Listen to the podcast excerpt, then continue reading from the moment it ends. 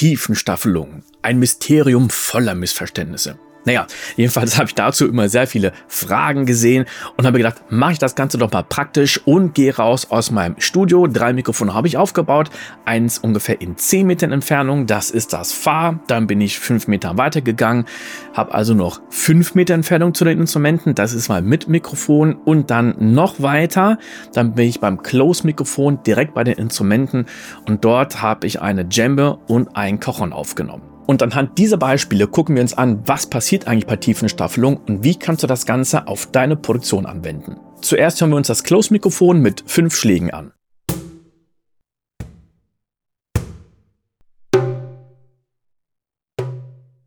Das war das Close-Mikrofon. Jetzt kommt das Mit-Mikrofon. Ich lasse auch wieder die fünf Schläge durchlaufen. Nachher vergleichen wir aber bei jedem Schlag einmal die einzelnen Mikrofonsignale. Also jetzt das Mit-Mikrofon.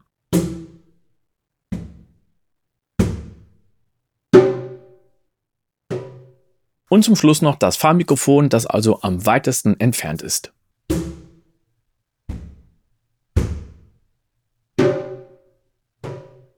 Jetzt habe ich ein bisschen reingezoomt und den ersten Unterschied, den können wir nicht hören, sondern sehen. Und zwar, dass das Close-Mikrofon als erstes kommt, danach das Mit-Mikrofon und danach das Fahrmikrofon. Ist ja auch klar, der Schall kommt jetzt nicht überall gleich an, weil der Schall ja eine gewisse Zeit braucht, bis er von A nach B gekommen ist. Und dann ist natürlich klar, dass es bei dem Mikrofon, was am nahesten ist, zuerst ankommt, danach beim Mit und danach beim Fahr. Kommen wir zum Unterschied Nummer zwei. Wir hören uns nur den ersten Schlag an und ich wechsle jetzt immer zwischen dem Mikrofon, Close, Mit und Fahr.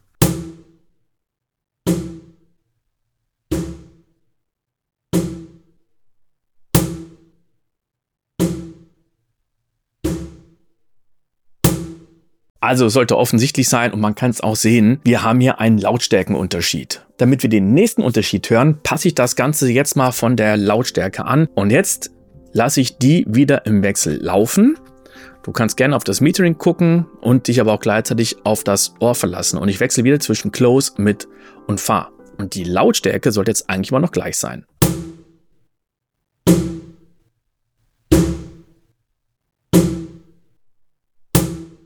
Lautstärke ist definitiv jetzt gleich, aber es klingt trotzdem immer noch anders. Was ist jetzt hier anders? Es fehlt einfach die Attack. Und das können wir auch nochmal wunderbar sehen, wenn ich jetzt hier ein bisschen in die Wellenform reinscrolle. Bei dem Close-Mikrofon haben wir wirklich eine schöne Attack. Bei dem Mit-Mikrofon, was auch das gleiche Mikrofon ist, das war beides mal ein Rode NT5, da sieht das Ganze hier schon wesentlich anders aus. Da fängt es irgendwie leiser an und wird dann lauter. Und bei dem Fahrmikrofon, ja, da haben wir wieder so eine Art Attack, aber es ist nicht so eine richtige Attack. Wenn ich jetzt das Ganze wieder zusammenstauche, dann kann man das Ganze noch besser sehen. Da kann man wirklich hier bei dem Close-Mikrofon sehen, wir haben wirklich eine wunderbare Attack. Also, damit du es hören kannst, nochmal der Vergleich zwischen Close, Mit und Far und achte auf die Tags.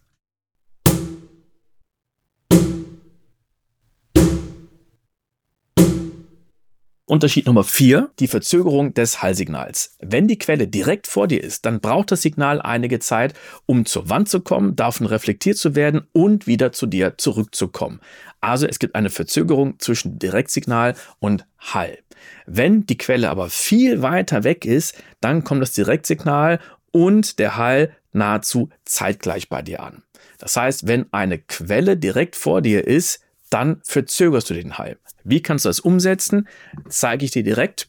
In vielen Hall-Plugins hast du den Parameter Pre-Delay. Hier sehen wir das bei Southern 7 von Liquid Sonics, allerdings nur in der Pro-Version.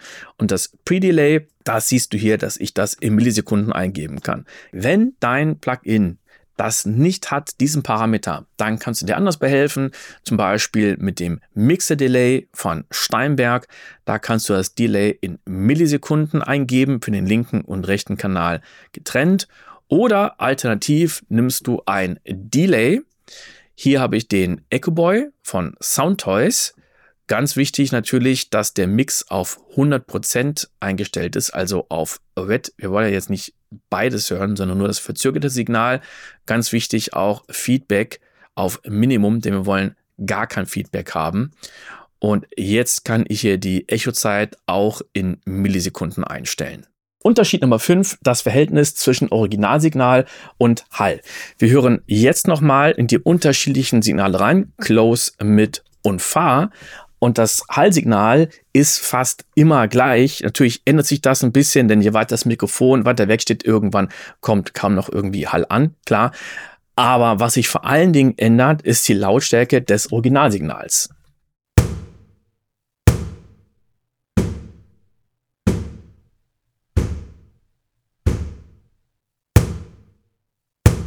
Unterschied Nummer 6. Je weiter eine Quelle entfernt ist, desto schlechter kann man sie orten, also hören, ob sie links oder rechts ist. Das zeige ich mal an den Pizzicato Strings von den Spitfire Chamber Strings.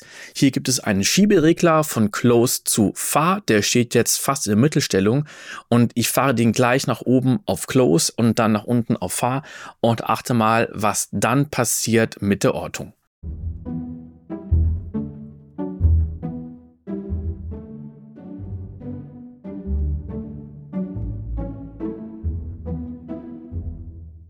Gucken uns als nächstes das Ganze doch mal im Equalizer an. Links oben siehst du das Close-Mikrofon, rechts oben das Mid und links unten das Fa.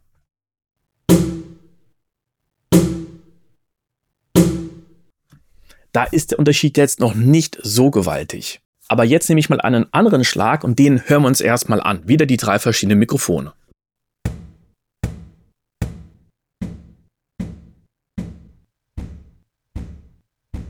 Und wenn wir jetzt links oben das Close-Mikrofon mit dem Fahrmikrofon, was links unten ist, vergleichen, dann wird deutlich, wir haben definitiv weniger Höhen und mehr Bässe drin. Also unterschiedliche Frequenzverläufe. Gucken wir doch mal, wie man das Ganze vom Sound her anpassen kann. Ich habe hier zwei Signale hintereinander, einmal das Fahrmikrofon und einmal das Close. Und jetzt nehme ich den Match EQ von Ozone und lasse ihn das Fahrsignal messen. Jetzt gehe ich auf die Close-Version und lasse auch hier das Frequenzspektrum messen. Und mit den beiden Reglern hier unten, äh, Mount und Smoothing, da kann ich jetzt wählen, wie stark das Ganze angepasst werden soll und mit Smoothing, wie viele verschiedene Kurven ich hier habe. Ich kann sagen, ich möchte einfach nur eine smooth Kurve haben oder ganz, ganz viele Punkte. Das wäre für mich ein bisschen too much. Und ich drehe jetzt den Amount von 0% auf 100 und wir hören die ganze Zeit das Close-Signal.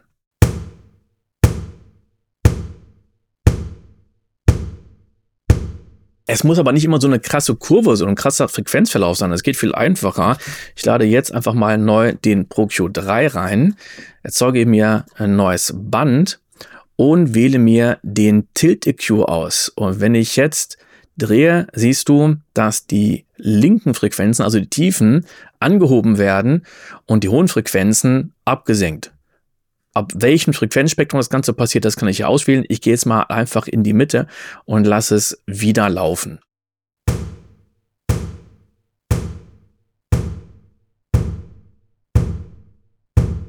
Alternativ nehme ich jetzt mal den Frequency von Cubase und stelle mir oben einen High Shelf ein und unten einen Low Shelf und kann jetzt auch hier oben die Frequenzen absenken und unten noch ein bisschen anheben.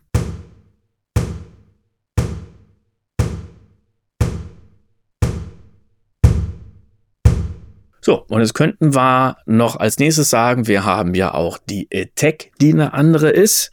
Das geht hier jetzt natürlich wunderbar, weil wir ein perkussives Signal haben. Also nehme ich den Envelope Shaper und ziehe jetzt hier die Attack ein bisschen nach unten.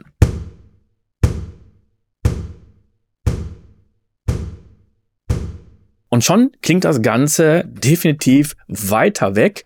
Jetzt bypasse ich mal die beiden Effekte und machst du wieder an und wir hören die ganze Zeit das Close-Signal nur ohne Plugins und dann mit Plugins.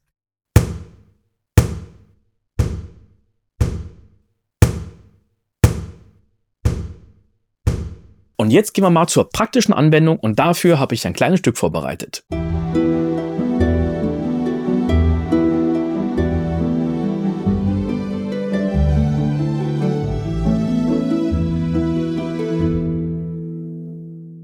Jetzt geht es mir aber um die Harfe und die hören wir auch mal alleine an.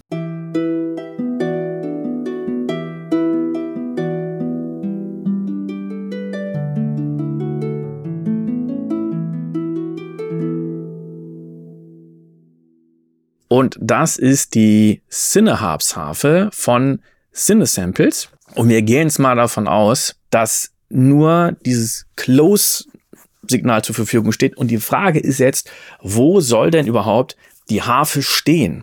Soll die jetzt wirklich ganz vorne stehen, so dass sie vor den Streichern ist, weil die eine ganz wichtige Rolle einnimmt, dass man sagt, ja, die Harfe ist das Hauptinstrument und die Streicher sind nur Begleitung.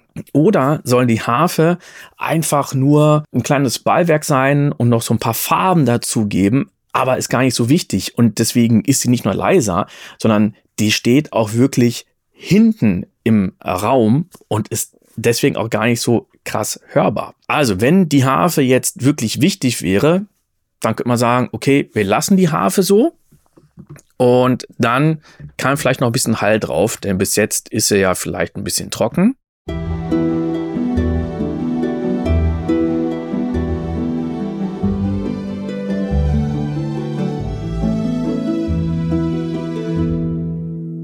Und wir sagen, dass die Harfe nicht vorne, sondern hinten stehen soll, da fange ich jetzt mal mit dem Mixer Delay an. Das ist in Cubase und Nuendo integriert. Und wir können hier das Delay nicht nur in Millisekunden, sondern auch in Entfernung einstellen. Wir sind auf 10 Meter 27, soll auch ausreichen. Und da sind wir bei knapp 30 Millisekunden.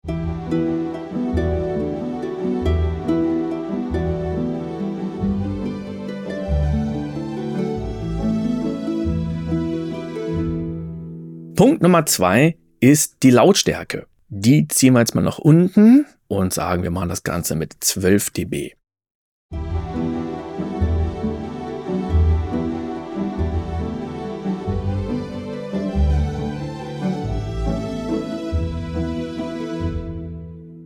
Ja, also jetzt habe ich das auf ungefähr minus 10. Dann gucken wir, ob wir wirklich die Attack hier nochmal machen müssen. Ist eine Sache, die ich jetzt meistens nicht unbedingt mache bei Percussion-Instrumenten. Dann kommen wir zu dem nächsten Punkt.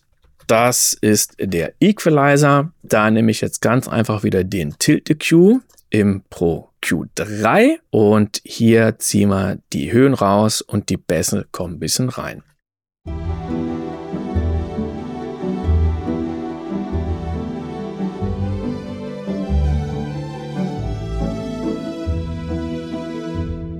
Und jetzt haben wir noch das Mischverhältnis. Und das stimmte nicht wirklich, denn jetzt habe ich ja den Kanalfader nach unten gezogen, aber mein Send-Effekt, der ist jetzt noch Post-Fader. Das heißt, auch das Hallsignal ist jetzt weniger geworden und das wollen wir nicht haben. Deswegen ist jetzt der Send auf Pre-Fader geschaltet.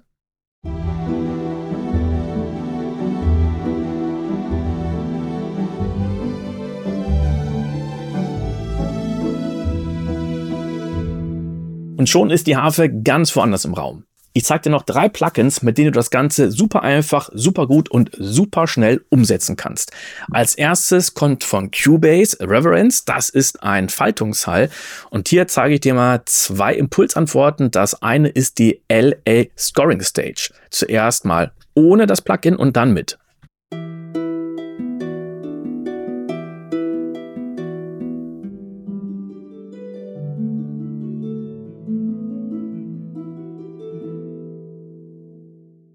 Und wenn man das Ganze ein bisschen länger haben möchte, dann nehme ich Far Away und da sehen wir auf dem Bild schon eine Kirche.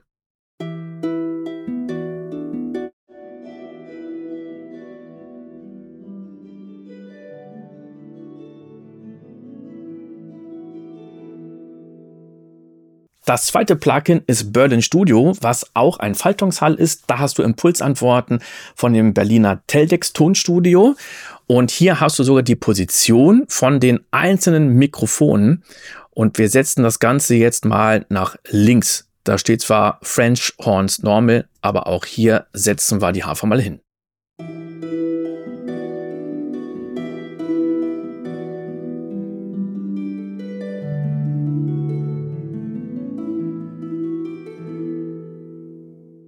Und es war vielleicht gar nicht so viel haben. Ich möchte nicht dieses Round Mix haben und nicht AB, äh.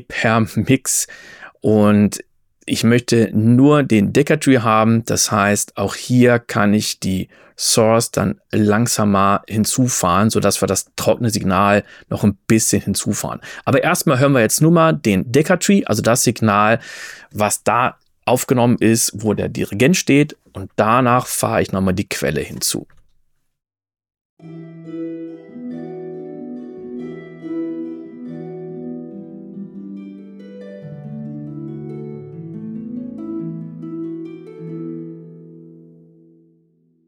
Und zum Schluss Altiverb, was ich wirklich liebe, weil du hier Zugriff hast auf unglaublich viele Impulsantworten und du kannst die auch sehen. Es haben hier Konzerthallen, du hast Kirchen, Opern und Konzerthäuser, Stadien und so weiter und so fort.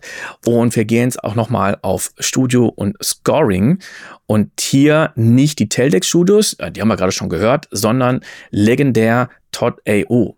Und was hier sehr cool ist, dass du verschiedene Mikrofonpositionen hast. Wir nehmen es mal 3,5 Meter entfernt, was jetzt ja nicht allzu weit weg ist.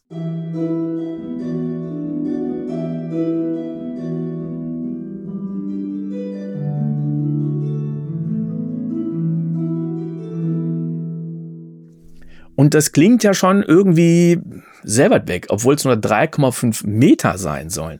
Es ist mal versucht, dann mit dem Mixregler hier das Ganze doch noch ein bisschen trockener zu machen. Es gibt aber eine viel bessere Methode. Den Mix habe ich wieder auf 100%. Prozent. Hier rechts unten in dem Fenster, da klicke ich bei Time nochmal drauf. Und jetzt siehst du drei Regler, nämlich Direct, das direkte Signal, dann Early, also die Early Reflections und den Tail. Und Direct ist aus. Und das mache ich jetzt nochmal an und wir gucken, wie es jetzt klingt.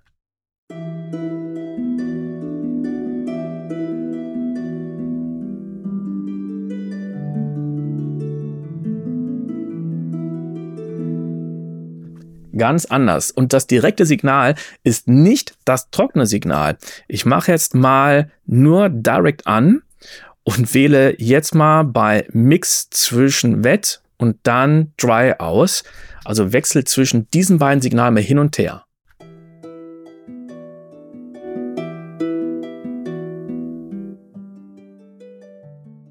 Also das ist schon ein riesengroßer Unterschied. Und jetzt mache ich die Early Fractions wieder an und den Tail.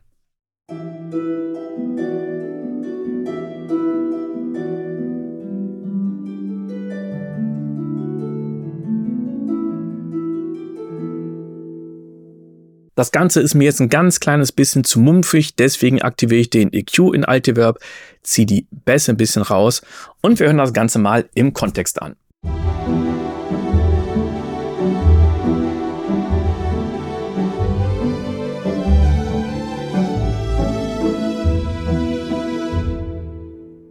In vielen Tutorials wird gesagt, je weiter entfernt das Instrument ist, desto mehr schneide einfach die Höhen und die Tiefen weg. Und das kann man gar nicht pauschal sagen, weil das abhängig vom Raum ist. Der Raum macht unglaublich viel vom Sound aus.